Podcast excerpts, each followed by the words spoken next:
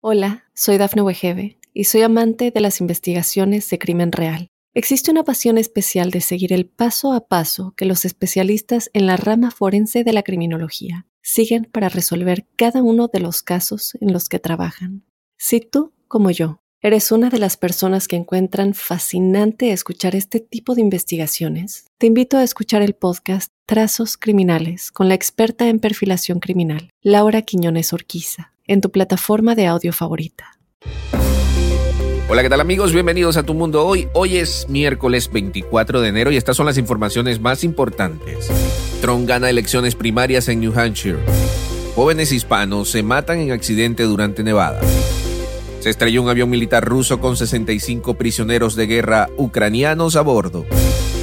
Es oficial, Chicharito Hernández regresa a Chivas y te voy a dejar cinco trabajos libres de estrés y con mejor salario. Muy buenos días, tengan todos bienvenidos a tu mundo. Hoy yo soy Alfredo Suárez. De inmediato comenzamos con las informaciones el expresidente Donald Trump ganó fácilmente las elecciones primarias presidenciales de New Hampshire el martes, con lo que afianza su control sobre la candidatura presidencial republicana y a su vez también aumenta las probabilidades de una revancha este año con el presidente Joe Biden. Este resultado fue un revés para la ex embajadora ante la ONU Nikki Haley, quien terminó en segundo puesto a pesar de invertir una enorme cantidad de tiempo y recursos financieros en un estado reconocido por su independentismo. Es la última aspirante de renombre en esta contienda. Recordemos que el gobernador de Florida, Ron DeSantis, dio fin a su precandidatura presidencial el fin de semana, a lo que permitió a Haley hacer campaña como única alternativa a el expresidente Donald Trump. Los aliados de Trump aumentaron su presión sobre Haley para que abandonara la contienda incluso antes de que cerraran las urnas, pero después de que se dieron a conocer los resultados, Haley prometió continuar con su campaña. Así que todo se perfila a posible enfrentamiento, por decirlo así, electoral entre el expresidente Donald Trump y Joe Biden, presidente actual de los Estados Unidos, el próximo mes de noviembre. En otras informaciones, una joven pareja cubana formada por Aranzay Adiena y Yusbel Rivero, quienes acababan de llegar a los Estados Unidos, perdieron la vida en un accidente automovilístico en Boston. Este lamentable hecho sucedió durante el fin de semana, marcado por fuertes nevadas, poniendo en abrupto final a los sueños y esperanzas de esta joven pareja. Aranzay y Yusbel habían estado en el país solo unos meses, eh, se enfrentaron a las inclemencias del clima y eso, sin lugar a dudas, desempeñó un papel crucial en este fatal accidente en la ciudad de Boston. Las autoridades informaron que las intensas nevadas fueron el factor determinante en este percance que le costó la vida a esta joven eh, familia. Familiares de estos jóvenes cubanos están realizando una campaña de GoFundMe para poder cubrir los gastos funerarios de esta joven pareja que lamentablemente perdió la vida en la ciudad de Boston el fin de semana. En otras informaciones, esta vez de carácter internacional, un avión de transporte militar ruso Il-76 con 65 prisioneros de guerra ucranianos a bordo se estrelló el día de hoy en la región de Belgorod, fronteriza con Ucrania, anunció el ministro ruso de defensa según la agencia de prensa local. No hubo supervivientes del accidente, dijeron las autoridades. El Ministerio de Defensa acusó a Kiev de derribar el avión en un acto terrorista que habría perpetrado con dos misiles desde la región ucraniana de Kharkiv, limítrofe con Rusia. Abro comillas, fue derribado cuando volaba del aeródromo de Chalovsky a Belgorod para transportar a militares ucranianos para un intercambio, dijo el ministerio. El gobernador de Belgorod, eh, Vichelas Gladok, confirmó que todos los que iban a bordo lamentablemente murieron.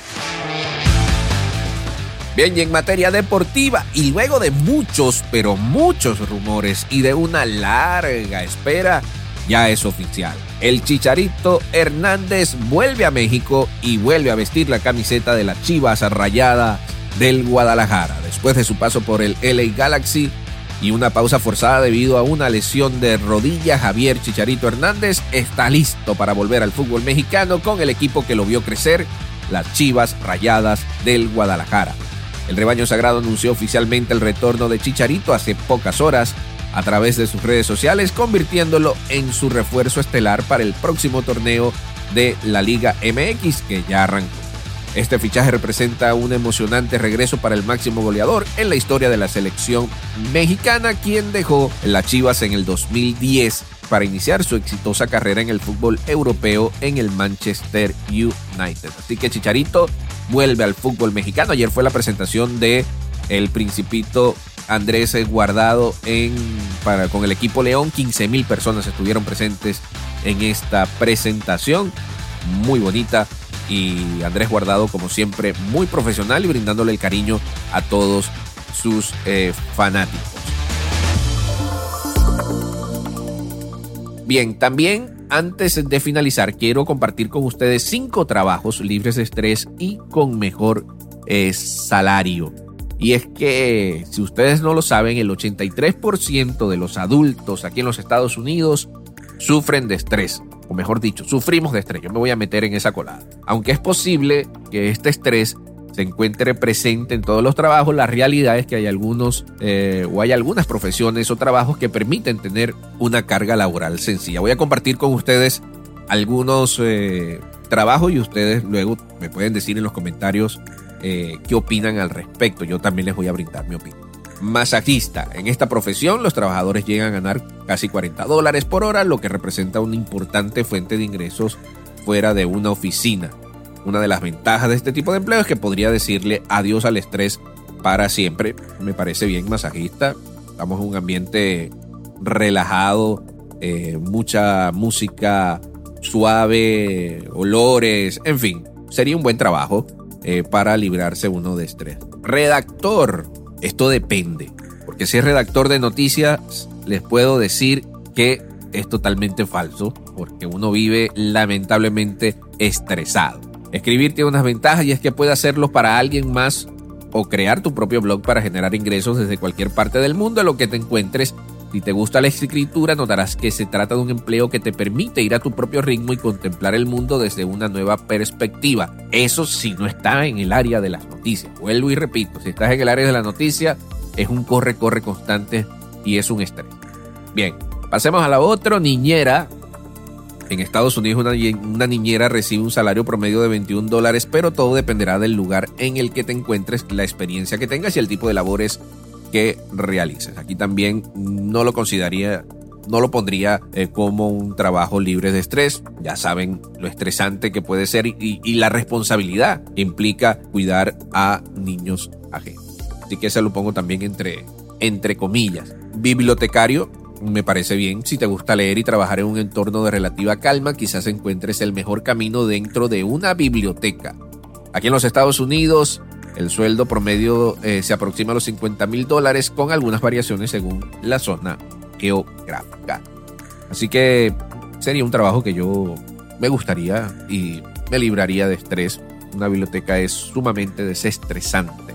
Déjenos su opinión aquí en los, en los comentarios a ver qué otra profesión creen ustedes que nos podría librar de estrés o si están de acuerdo con estas que les acabo de mencionar.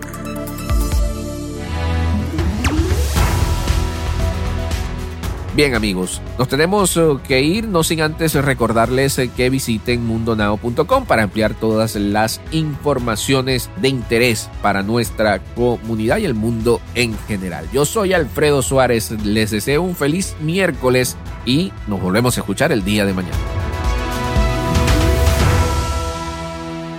Hola, soy Dafne Wegebe y soy amante de las investigaciones de crimen real Existe una pasión especial de seguir el paso a paso que los especialistas en la rama forense de la criminología siguen para resolver cada uno de los casos en los que trabajan.